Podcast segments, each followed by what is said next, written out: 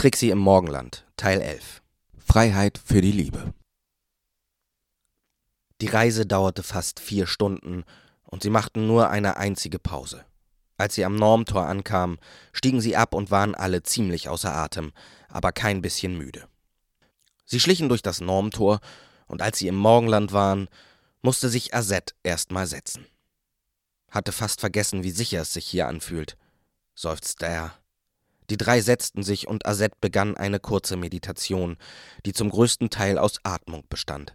Seine Gesichtszüge wurden erst ganz entspannt, dann huschte ein Lächeln über seine Lippen und dann wurde er ernst, entschlossen. Langsam erhob er sich, und Trixie sah die gleiche Spannung zwischen seinen Schulterblättern, wie sie sie bereits von Aram kannte. Azet schien zu wachsen. Trixie stand auf und tat es ihm gleich. Gerader Rücken, Brust raus, Füße im Abstand der Schultern, Knie leicht gebeugt. Auch Aram stand auf und machte sich groß. Wie eine kleine Leibgarde der Liebe standen die drei in einem Kreis und schauten sich an. Was ist zu tun? wendete sich Azet an Trixie. Die war erst etwas überrascht, aber eigentlich war ihr schon, seitdem sie um Azets Geschichte wusste, klar, dass sie die zentrale Person in diesem Teil der Historie des Morgenlandes sein musste. Bei ihr liefen alle Fäden zusammen. Die Geschichten aller Beteiligten trafen sich bei Trixie. Zur Morgenhöhle, entschied sie. Wir müssen eurer Mutter helfen, aus dem verdammten Stein rauszukommen. Wie ist sie da überhaupt reingekommen? fragte Azet. Das wissen wir auch nicht genau, begann Aram. Sie ist, glaube ich, irgendwie von dem Stein abhängig. Ja, ergänzte Trixie, nach dem, was du uns erzählt hast, glaube ich, Diotimas Leben hängt von der Energie ab, die durch den Felsen fließt. Und ich denke, die Verbindung hat das Morgenland ermöglicht. Ich vermute außerdem, dass das Ganze etwas mit deiner Geburt zu tun haben muss, Aram. Die beiden Jungs schauten Trixie langsam nickend an. Sie konnte sehen, wie sie über das nachdachten, was sie gesagt hatte. Trixie hoffte, sie hatte keinen von beiden verletzt. Sie wollte auf keinen Fall, dass einer der beiden sich an der Lage ihrer Mutter schuldig fühlte. Gleichzeitig konnte sie sehen, dass dies nicht der Fall war. Die beiden dachten wohl an die Rettung ihrer Mutter, denn Trixie konnte die Stärke des ewigen Flusses in ihnen wachsen sehen. Sie sah, wie er machtvoll durch sie hindurchfloss. Der Ursprung des Bruderpaares ist die Liebe, dachte Trixie, und Diotima ist die Liebe, und durch die Liebe wird letztendlich alles geboren, auch ich. Sie spürte, wie eine unbändige Tatkraft von ihr Besitz ergriff. Durch die Liebe würden sie alle leben. Gib mir die Kugel, forderte sie Azet auf. Der setzte seinen Rucksack ab und händigte ihr die drei Passanten in Form der Kugel aus. Kommt, befahl Trixie. Alle stiegen auf ihre Boards. Trixie trug die Kugel. Aram schleppte seinen großen Bruder hinter sich her. Langsam und leise, über die am wenigsten benötigten Wege, fuhren sie in Richtung Morgenhöhle. Trixies Entschlossenheit wuchs von Meter zu Meter. Sie hatte nun das Gefühl, selber zu wachsen, spürte, wie die Energie, die sie umgab, an ihr haftete, sie begleitete, sie bestärkte. Sie nahm Tempo auf und wurde immer schneller. Wie ein Schneeball, der einen Abhang hinunterrollt, wurde Trixie immer schneller und immer größer. Die Rufe von Aram und Azet, sie solle warten, nahm sie nur noch am Rande ihres Bewusstseins wahr. Dann sah sie vor sich die Morgenhöhle auftauchen. Vor ihrem inneren Auge sah sie ihre Vergangenheit, sah, wie alles angefangen hatte, sah sich ohnmächtig auf dem Höhlenboden liegen, einen wirren Traum träumend, der sie unausweichlich wieder hierher zurückgeführt hatte. Wie ein Boomerang kehrte Trixie zurück, stark und schnell. Sie raste an den Picknicktischen vorbei, an denen sie noch vor wenigen Wochen ihre Goyoki gefeiert hatte. Und vor kurzem erst die von Aram. Ihr inneres Auge zeigte ihr, wie sie durch den dunklen Gang der Morgenhöhle Richtung Ausgang gelaufen war. Sie spürte wieder dieses warme Gefühl tiefen Vertrauens in sich, aber diesmal vertraute sie nicht dem Morgenland, sondern sich selbst. Sie würde es schaffen. Sie bremste etwas ab, sprang vom Bord und rannte, so schnell sie ihre Beine trugen, auf die Mauer der Morgenhöhle zu. Vor ihrem geistigen Auge sah sie nun, wie sie nach ihrer Gojuki in Richtung Freiheit gelaufen war. Jetzt kehrte sie zurück und lief in die andere Richtung. Diesmal, um Diotima zu befreien, dem Morgenland zu helfen und die Fehler ihrer Eltern und Rosis zu korrigieren. Der Felsen, hinter dem der Eingang zur Morgenhöhle lag, war nur noch wenige Meter entfernt. Trixie umklammerte die Kugel mit beiden Armen und hielt sie sich vor den Bauch. Als sie an dem Felsen angelangt war, streckte sie die linke Schulter nach vorn und warf sich in den Felsblock, der ihr den Weg versperrte. Ein Blitz blendete Trixie, obwohl ihre Augen geschlossen waren, und ein lauter Knall ertönte. Trixie war auf der anderen Seite.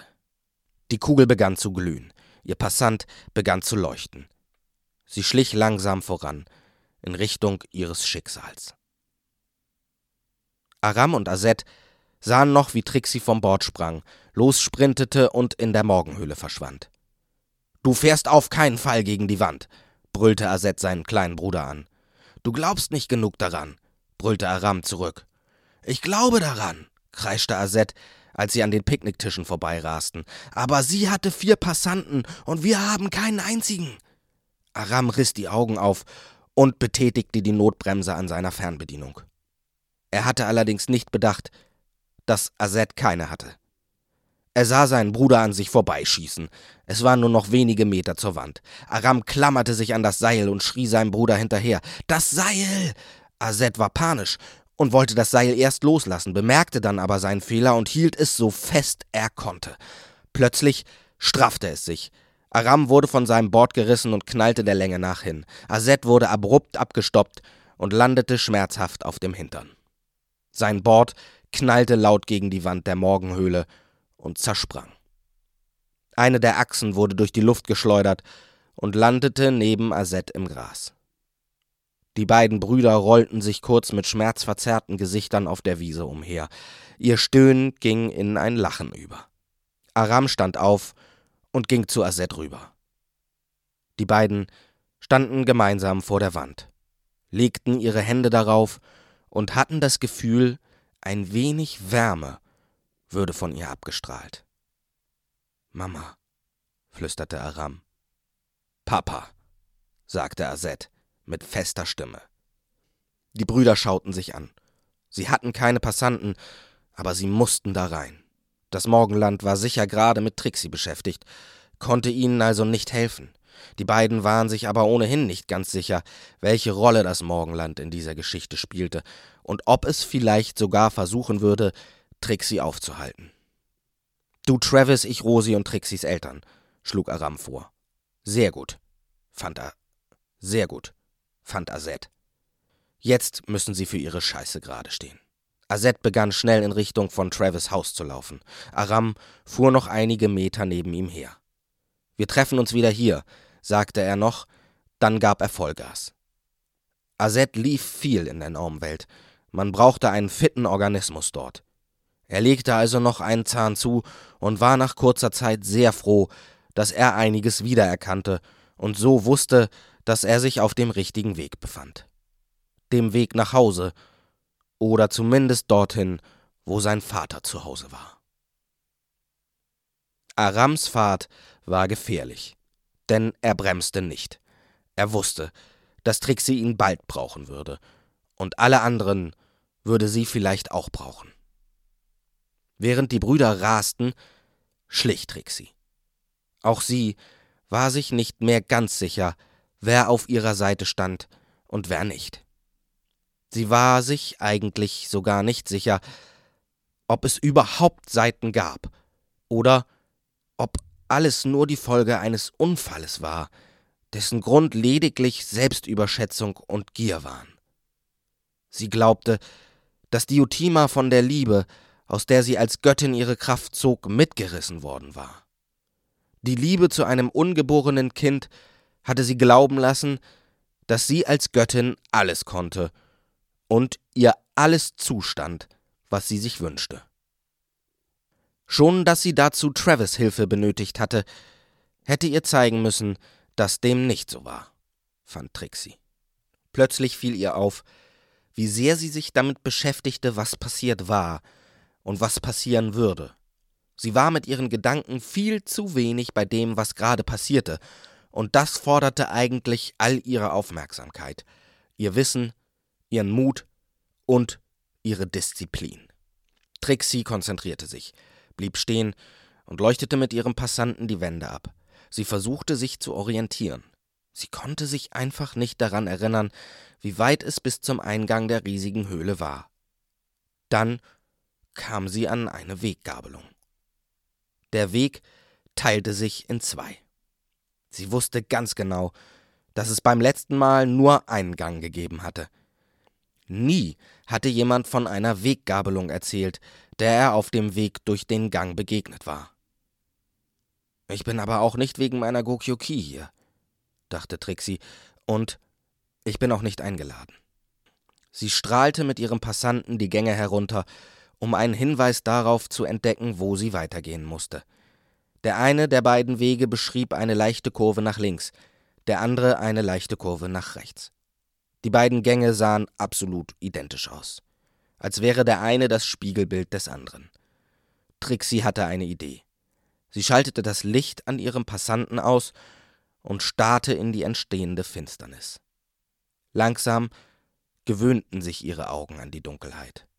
Trixie meinte, einen Lichtschein aus dem rechten Gang zu erkennen – Sie wartete noch einen Moment geduldig, bis ihre Augen sich noch besser an die Dunkelheit gewöhnt hatten, und verglich die beiden Gänge noch einmal miteinander. Der rechte war etwas heller. Trixie traf ihre Entscheidung und folgte dem rechten Gang. Nach einigen Dutzend Metern öffnete er sich, und die Morgenhöhle lag vor ihr. Als Trixie sie betreten wollte, wurde sie aufgehalten. Die Passantenkugel ließ sich nicht weitertragen. Sie blieb schwebend genau in der Mitte des Einganges stehen und rührte sich keinen Millimeter mehr. Währenddessen war Aram bei den Lichterts im Vorgarten angekommen. Er brüllte aus vollem Leib und tiefster Seele. Schnell! Trixie braucht vielleicht Hilfe in der Morgenhöhle! Bevor er die Tür des Hauses erreicht hatte, standen Jule und Torben bereits vor ihm. Wir haben Aset gefunden, sagte Aram. Wir kommen, antwortete Trixis Papa, drehte sich um und rannte zur Garage.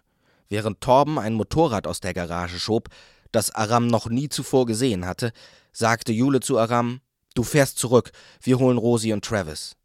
Azet holt Papa, antwortete Aram. Bis gleich, sagte Trixis Mama, drehte sich um und lief zu Torben. Der hatte bereits hinten auf dem Motorrad Platz genommen, einen Helm aufgesetzt und hielt seiner Frau einen weiteren hin. Aram schaute nicht weiter zu, drehte sich um, sprang auf sein Board und machte sich auf den Rückweg. Der Hinweg hatte länger gedauert als erwartet. Das Morgenland hatte nicht eine Abkürzung spendiert, und Aram war nichts anderes übrig geblieben, als über zwei rote Ampeln zu fahren. Der Rückweg würde also auch eine kleine Weile in Anspruch nehmen. Trixis Eltern schienen das zu ahnen, sonst hätten sie wohl kaum ein Motorrad als Fahrzeug gewählt. Aram hörte den Motor aufheulen, und dann wurde das laute Motorengeräusch schnell leiser. Azets Lungen brannten. Seine Muskeln schrien nach Sauerstoff und waren kaum noch leistungsfähig. Purer Willen trieb ihn weiter voran. Dann sah er sein Elternhaus und die Erinnerung brachte ihm die zweite Luft. Er stürmte durch den Vorgarten, konnte aber nicht mehr laut rufen. Er versuchte durchzuatmen, taumelte durch die offene Haustür und trat anstatt zu rufen gegen die Treppe. Er erinnerte, dass das im ganzen Haus zu hören war. Travis kam heruntergerast. Als er Azet sah, wurde er noch etwas schneller, fiel die letzten Stufen der Treppe fast herunter und schloss seinen verloren geglaubten Sohn in die Arme. Er hob ihn hoch und drückte ihn, und beide weinten. Als Azet sah, dass Travis auch weinte, erwiderte er die Umarmung. So sehr er geglaubt hatte, er sei nicht der Sohn von Diotima und Travis, sondern ein Kind des Universums, so sehr merkte er nun, wie er seine Eltern vermisst hatte. Ihren Geruch, ihre Stimmen, ihre Liebe. Trixie braucht Hilfe in der Morgenhöhle. Travis ließ seinen Sohn widerwillig los. Komm mit und erzähl, forderte er ihn auf. Sie gingen durch den Garten in die Garage. Alles lag noch so da, wie Trixie und Aram es zurückgelassen hatten. Travis ging in den hinteren Teil und zog von einem Schrank ein Board herunter. Ich bin schneller, wenn ich laufe, keuchte Azet. Auf dem Hinweg vielleicht, entgegnete Travis. Und auch nur, wenn dein Board keinen Motor hat. Er drehte das Board und zeigte seinem älteren Sohn, was sein jüngerer Sohn ihm zum letzten Geburtstag geschenkt hatte. Azet lächelte anerkennend. Travis löste die Fernbedienung vom Board, die darunter mit einem Klettverschluss festgemacht war. Er startete das Board. Der Motor begann zu surren und die Räder drehten sich. Travis gab das Board an Azet. Fahr zu, ich hole meinen Passanten und komme hinterher. Das ließ sich Azet nicht zweimal sagen. Er rannte aus der Garage, warf das Board vor sich auf die Straße und raste los. Als Rosis Haus in Jules Blickfeld auftauchte, betätigte sie die Hupe des Motorrads und ließ sie erst wieder los, als sie Rosis Gesicht in einem der Fenster sah. Ihr Kopf verschwand sofort wieder. Die beiden Motorradfahrer wussten, dass sie gleich vor der Tür stehen würde. Und so war es auch. Jule machte eine Vollbremsung und Rosi tauchte mit einem Helm auf dem Kopf in der Tür auf. Ich kann nicht mehr fahren rief sie den beiden zu. Torben sprang sofort vom Rücksitz und machte Platz für Rosi. Die warf ihm einen Schlüssel zu. Dann kletterte sie auf den Rücksitz zu Jule und die beiden fuhren mit quietschenden Reifen los, während Torben Richtung Rosis Garage sprintete und ein weiteres Geländemotorrad auf die Straße schob. Torben kickte das Bike an, sprang auf und nahm die Verfolgung der beiden Frauen auf. Trixie ging ohne die Passantenkugel in der Ferne, konnte sie den Morgenfelsen glimmen sehen. Sie schlich gebückt weiter, bis sie an der Wasserkante stand. Ein Rascheln neben ihr ließ sie zusammenzucken. Sie hatte ihren Passanten ausgeschaltet, um nicht aufzufallen. Jetzt strich sie das Licht an ihrem Passanten an und leuchtete in die Richtung, aus der das Rascheln kam. Genau an der Grenze zwischen Land und Wasser, halb an Land, halb im Wasser, begann sich ein kleiner Haufen Steine zu bilden. Trixie ahnte, was passieren würde, und so war es auch. Aus Stein und Wasser formte sich eine Gestalt. Das Morgenland gab sich eine Form und stand schließlich vor Trixie.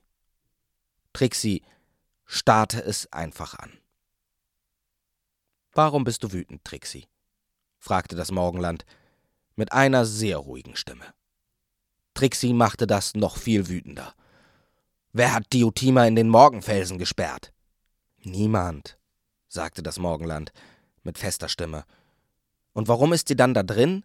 Sie ist die Göttin der Liebe, und warum kann so etwas mit der Göttin der Liebe passieren? Das Morgenland holte tief Luft, überlegte einen Moment und begann dann zu sprechen. Diotima war als Göttin der Liebe immer erfüllt von der Liebe, vollkommen in der Liebe und von der Liebe vollkommen umschlossen, wie in einem wunderschönen Kokon.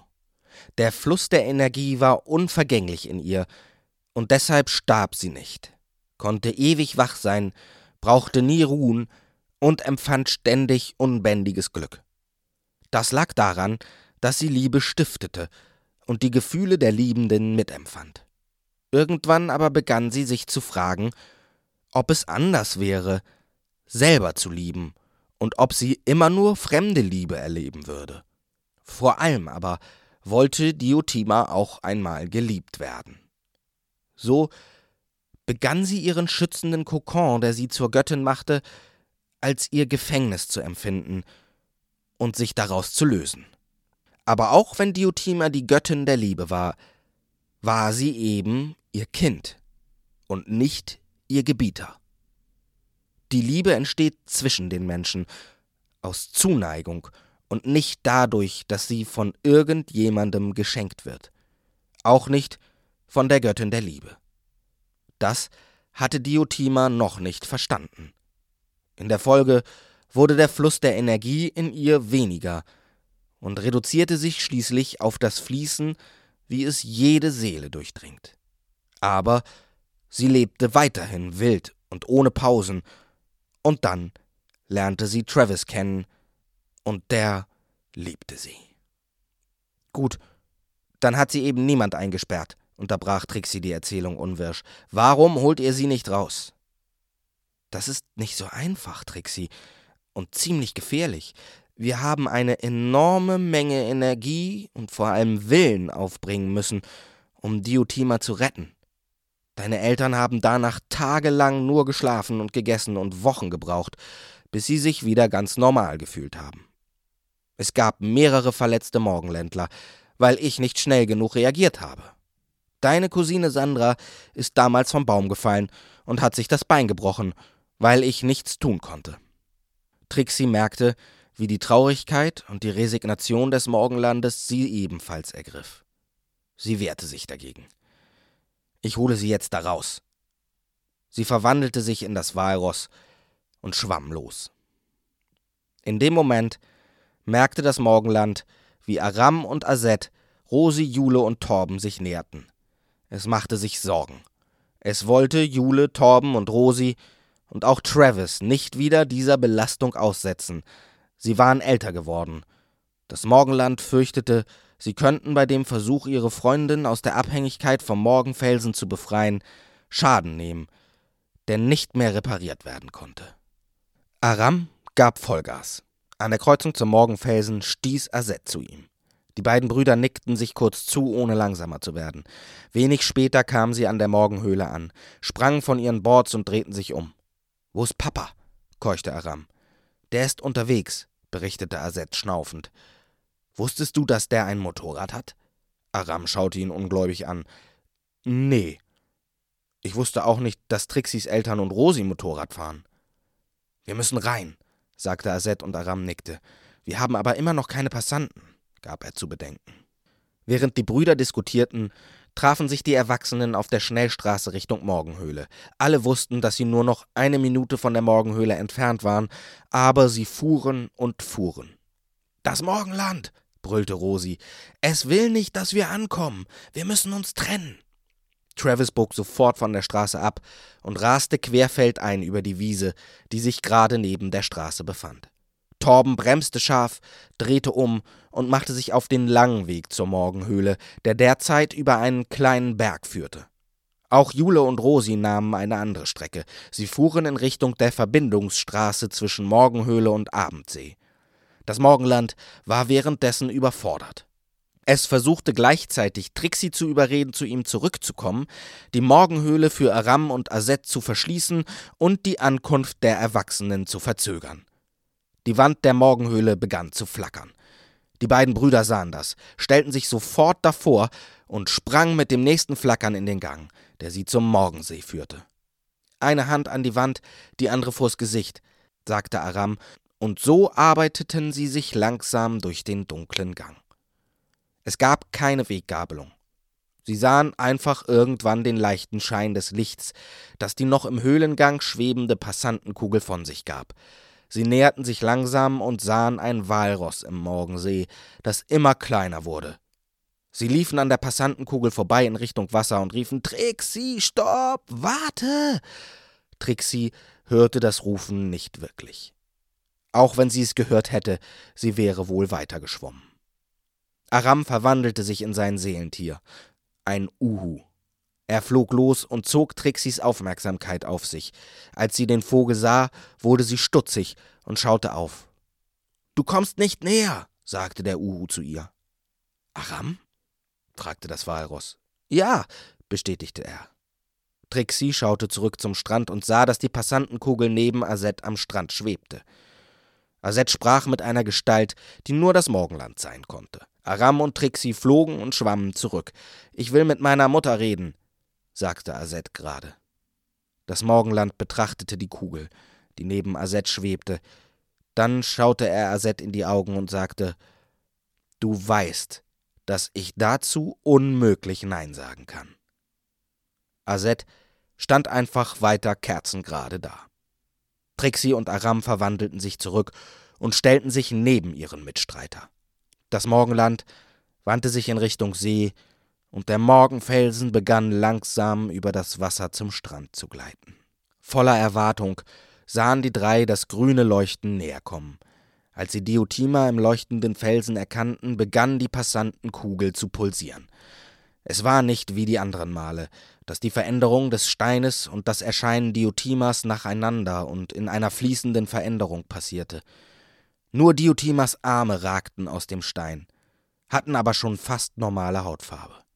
Der Stein kam näher, und Aram und Aset rannten, schwammen und kletterten zu ihrer Mutter, hielten jeweils eine ihrer Hände und zogen aus Leibeskräften daran. Aus der tiefen Schwärze des hinteren Teils des Morgensees kam ein tiefes Donnergrollen. Eine Art Lichtloch entstand und bekam in kürzester Zeit eine enorme Größe. Trixie fühlte sich plötzlich ganz leicht, beinahe als könnte sie schweben. Was ist das? schrie sie. Was passiert hier? Ich glaube, das ist der Strom, brüllte das Morgenland über den Donner hinweg, so laut, dass es selbst Aram, Aset und die Göttin der Liebe in ihrem Stein hören konnten. Die fünf starrten wie gebannt auf das Loch. Ein sehr helles Licht schien ihnen entgegen. Aus den Rändern des Gebildes lösten sich die Silhouetten von Dingen, Pflanzen und Tieren, um sofort wieder darin zu verschwinden. Dann flog plötzlich ein Schulbus quer durch die Öffnung und wurde unvermittelt zurück hineingesogen. Man sah ganze Häuser und Bäume, die plötzlich erschienen, um sich dann wieder mit dem hellen Fluss zu verbinden, in ihm zu verschwinden, Teil von ihm zu werden. Jule und Rosi wussten, sie hatten gewonnen, als sie um die letzte Kurve bogen und auf die Morgenhöhle zurasten. Hinter sich hörten sie bereits ein anderes Motorrad und vor sich meinten sie ebenfalls Motorengeräusche zu hören. Die Morgenhöhle war offen, und aus ihrem Inneren drang ein unheimliches und bedrohliches Donnern und Grollen an ihre Ohren. Jule machte eine Vollbremsung. Rosi sprang ab, noch bevor das Motorrad stand, und Jule ließ es einfach los, so dass es noch einige Meter über den Boden schlitterte und schließlich kurz vor dem Eingang zur Morgenhöhle liegen blieb. Die beiden Frauen schauten sich um und sahen Travis auf seiner Maschine querfeldein die Wiese hochjagen. Er war in wenigen Sekunden bei ihnen. Er bremste und wollte etwas sagen, aber Jule legte ihre Finger auf die Lippen. Alle schwiegen und lauschten. Das Motorengeräusch wurde immer lauter, und nun kam ein anhaltendes Hupen dazu. Aber woher kam das Geräusch? Es war schwer zu orten. Bis sie das Schreien eines durchdrehenden Motorradmotors über sich hörten und sich alle unvermittelt bückten. Torben war über den Berg gefahren und sprang jetzt von oberhalb der Morgenhöhle von einem kleinen Felsvorsprung. In der Luft trat er das Motorrad mit den Füßen von sich und verwandelte sich in den Säbelzahntiger. Elegant und kraftvoll landete er.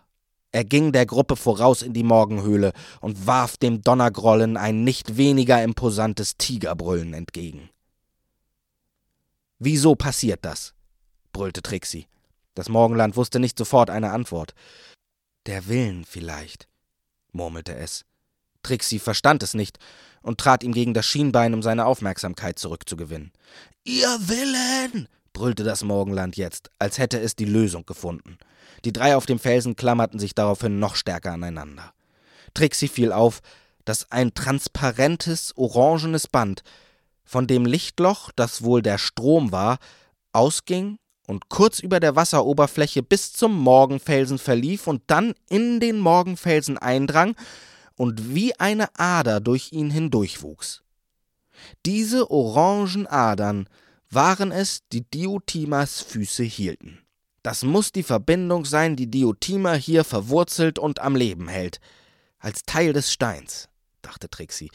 Eure Passanten, brüllte sie und merkte, dass niemand sie beachtete. Wieder trat sie das Morgenland und schrie: Ihre Passanten! Das Morgenland verstärkte die Forderung mit seiner Stimme, und die drei auf dem Morgenfelsen schauten auf. Trixie nahm ihren eigenen Passanten und trug ihn in Richtung des Felsens, der inzwischen im seichten Wasser am Ufer lag. Der Passantenball folgte ihr, und Trixie schaffte es, ihn so zu positionieren, dass er sich in direkter Nähe zu Aram, Aset und Diotima befand. Der Ball begann eine Verbindung zu seinen Besitzern aufzubauen. Ähnlich wie zwischen dem Reflexionsbuch und dem Passanten. Dann brach der Ball in seine drei Teile auseinander. Einer der Keile positionierte sich über Diotima, der zweite unter ihr, der dritte vor ihrer Körpermitte. Die Spitzen zeigten jeweils vom Körper weg. Energie begann hindurchzufließen, und Diotimas Körper löste sich immer weiter vom Stein, begann zu schweben und war schließlich nur noch durch die orangenen Adern mit dem Morgenfelsen verbunden. Die Energie strömte aus dem Himmel durch den Passanten in Diotimas Körpermitte und aus der Erde durch den Passanten in ihre Körpermitte. Ziehen! brüllte das Morgenland plötzlich, und alle drei zogen und stießen dabei Schreie der Anstrengung aus. Trixie kletterte ebenfalls auf den Stein und begann Diotima zu schieben. Es funktionierte. Trixie sah, wie sich das orangene Band weiter aus dem Morgenfelsen löste. Sie konzentrierte sich so stark sie konnte, und aus ihrem Passanten wurde ebenfalls ein Kegel, der sich hinter Diotima direkt über der orangenen Verbindung zum Strom aufstellte. Drücken! brüllte das Morgenland wieder. Trixie verwandelte sich in das Walross und drückte. Es gab ein helles Zischen. Das Morgenland brüllte Springt! und sie sprang. Diotima war befreit. Alle lagen neben dem Morgenfelsen im Morgensee, und der Morgenfelsen verschwand wieder in der Tiefe der Höhle. Diotima sah ganz normal aus, etwas bleich vielleicht und ziemlich dünn, aber ohne diesen grauen Schleier. Die Verbindung zum Strom hielt aber noch immer ihre Fersen, und sie wurde in Richtung des Loches aus Licht gezogen – Trixie und Azet und Diotima brüllten und zogen und konzentrierten sich, aber sie wurden Zentimeter um Zentimeter näher herangezogen. Ein ohrenbetäubendes Brüllen zerriss die Luft, und ein Säbelzahntiger legte sich mit dem Rücken gegen die Gruppe. Wie eine Mauer aus Muskeln schob sich das Tier zwischen die geliebten Menschen und das Loch. Rosi, Jule und Travis starrten die Szene kurz an. Gleichzeitig holten Rosi und Jule dann ihre Passanten heraus. Travis rannte zu seiner Familie, umarmte alle und begann zu ziehen. Die vier bildeten jetzt einen Kreis, und der Kegel, der mal das Turis Eder Artefakt gewesen war, verwandelte sich zu einem festen Lichtpunkt. Die Energielinien aus dem Boden und dem Himmel verliefen nun durch Diotima und durch den Lichtball vor ihrer Körpermitte, aber nicht mehr durch den Felsen und auch nicht mehr durch die Passanten. Die Gruppe schaffte es gemeinsam, sich auf den Strand zu bewegen. Trixie verließ ihre Position und lief um die Gruppe herum zu Jule und Rosi. Jule und Rosi positionierten ihre Passanten neben den Kegeln über und unter Diotima, die die ganze Zeit leicht schwebte. Der Fluss der Energie, der durch Diotima ging, verstärkte sich dadurch, und das Band, das sie noch mit dem Strom verband, wurde feiner und verlor Farbe. Alle Passanten allerdings schrumpften sehr schnell. Trixie trat ein Stück zurück. Ihr Passant schwebte zu ihr, als erwarte er Befehle. Trixie beobachtete für einige Sekunden genau, was passierte. Und als sie sah, dass alle Passanten kleiner wurden, wusste sie, dass sie handeln musste. Die Energie konnte nicht mehr lange umgeleitet werden. Es musste eine eigene Verbindung mit dem großen Ganzen her. Eine Seelenblüte, dachte Trixie. Sie ging langsam auf Aram und seine Familie zu und flüsterte jedem leise ins Ohr Liebe. Und als sie bei Diotima angekommen war und ihr das wichtigste aller Worte ins Ohr flüsterte, da schoss der Energieball, der mal das Turis Eder-Artefakt gewesen war, in ihre Körpermitte, und Diotima öffnete die Augen und lächelte. Trixie konzentrierte sich. Sie dachte an all die Situationen, in denen sie Ruhe und Konzentration gebraucht hatte, und aus all diesen Situationen nahm sie die Ruhe und die Sicherheit und holte sie sich in die Gegenwart. In ihrem Geist nahm sie all die Konzentration und baute sie zusammen, als hätte sie die Fähigkeit, alle Fokussierung, die sie in ihrem ganzen Leben hergestellt hatte, nun hier noch einmal abzurufen, geballt, zusammengefasst, multipliziert. Es fühlte sich an, als hätte jede Geländejagd, jeder riskante Sprung, jede Schulprüfung und jeder Streit mit ihren Eltern immer nur hierher, zu diesem einen Moment geführt. Trixines, flüsterte sie immer wieder leise vor sich hin. Trixines, Trixines. Sie fühlte sich, als würde sie immer kleiner werden und schweben, bis sie nur noch aus einem kleinen, schweren, unaufhaltsamen Ball aus Konzentration bestand. Dann öffnete sie die Augen und merkte, dass die anderen alle mit eingestimmt hatten, und leise vor sich hin Trixines murmelten. Wie eine Beschwörungsformel.